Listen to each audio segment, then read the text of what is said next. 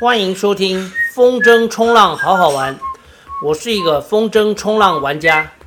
这个节目是用来分享好好玩的风筝冲浪运动，以及我生活当中的小故事。节目每周更新一集，花花对不对？花花，对，花花好乖。大家好，这一集的主题是喜欢喝咖啡。可以自己烘豆子，喜欢喝咖啡，可以自己烘豆子。对许多人来说，每天喝一杯咖啡已经是一种生活习惯。跟许多人一样，我也是每天喝咖啡。不一样的是，我是买生豆来自己烘。记得第一次烘豆子是在二零一二年的一月二十五，当时是用平底锅。所以非常的不均匀，有的豆子焦了，有的已经二爆，有的甚至一爆都没有。这第一次烘的豆子，我把它留在冰箱的冷冻柜里，时不时的拿出来告诉自己，我是为了什么原因自己烘豆子。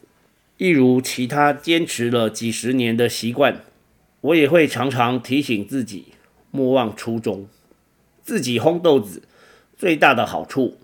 就是可以喝到最新鲜的豆子，没错，咖啡就是要喝新鲜。如果你跟某个咖啡店老板很熟，这老板是自己烘豆子，你就有可能可以喝到当天刚烘好的，并不是每一间咖啡馆的老板都自己烘豆子，但是自己烘豆子的咖啡馆，豆子一定是最新鲜的。咖啡豆的生命周期。在一般的密封罐保存之下，大概就是一个月左右吧。过了一个月，味道会不理想。它没有坏，只是不好喝。我觉得两周内的豆子是最棒的。前面一直强调的新鲜，这一点跟喝茶这件事完全不一样。有些茶叶可以放几十年，而且越久越香，但咖啡豆不是。因为从烘好起锅之后，咖啡豆就开始散发香气，像是点燃的蜡烛，用燃烧自己的方式来炫耀咖啡豆的生命。刚刚说的一个月生命周期，是指还没有研磨的豆子。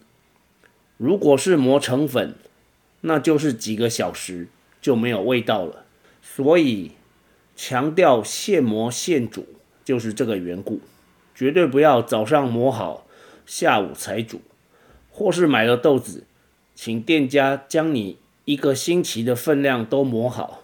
想要每天喝到好咖啡，买一台适合的磨豆机是值得的投资。当然，像我一样自己烘更好。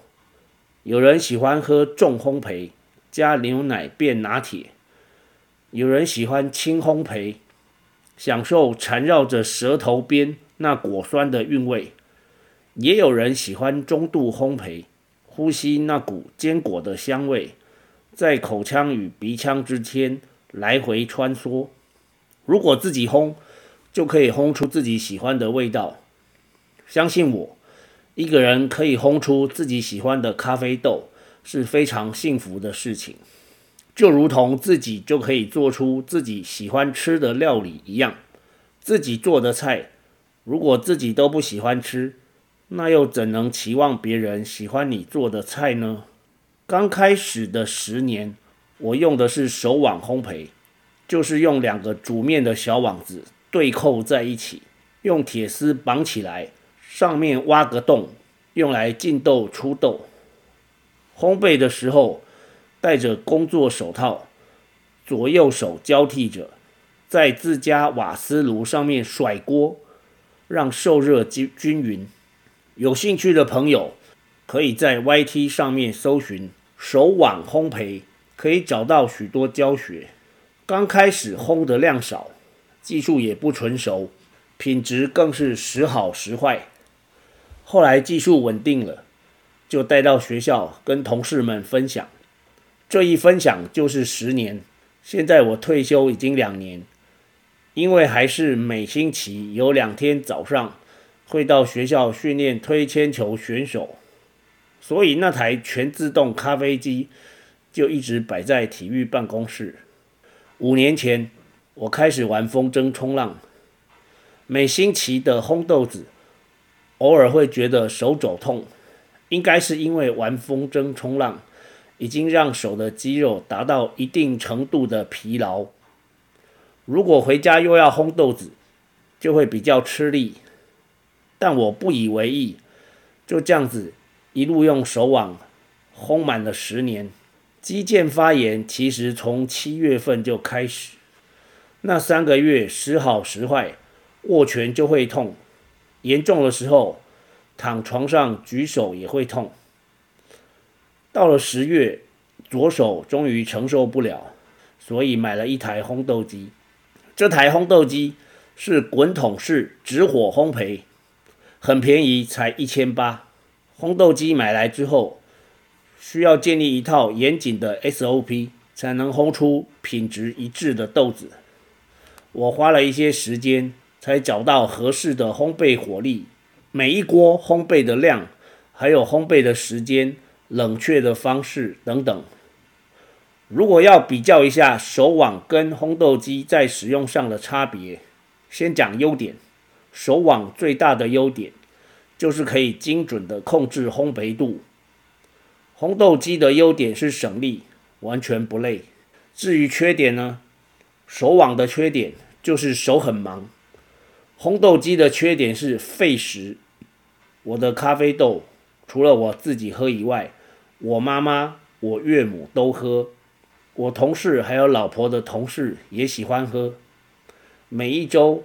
大约要三到四磅，烘焙的时间包含清理现场是三到四小时，这个时间是以前的两倍，但也有好处。以前用手网就得在炉子前面站一个多小时，现在改用烘豆机，我可以一边烘一边做别的事，只要耳朵听着，一报开始能够来得及处理就好。比方说。这一篇稿子就是一边烘豆子一边写的。这一集喜欢喝咖啡，可以自己烘豆子，就分享到这里。我们下集再见。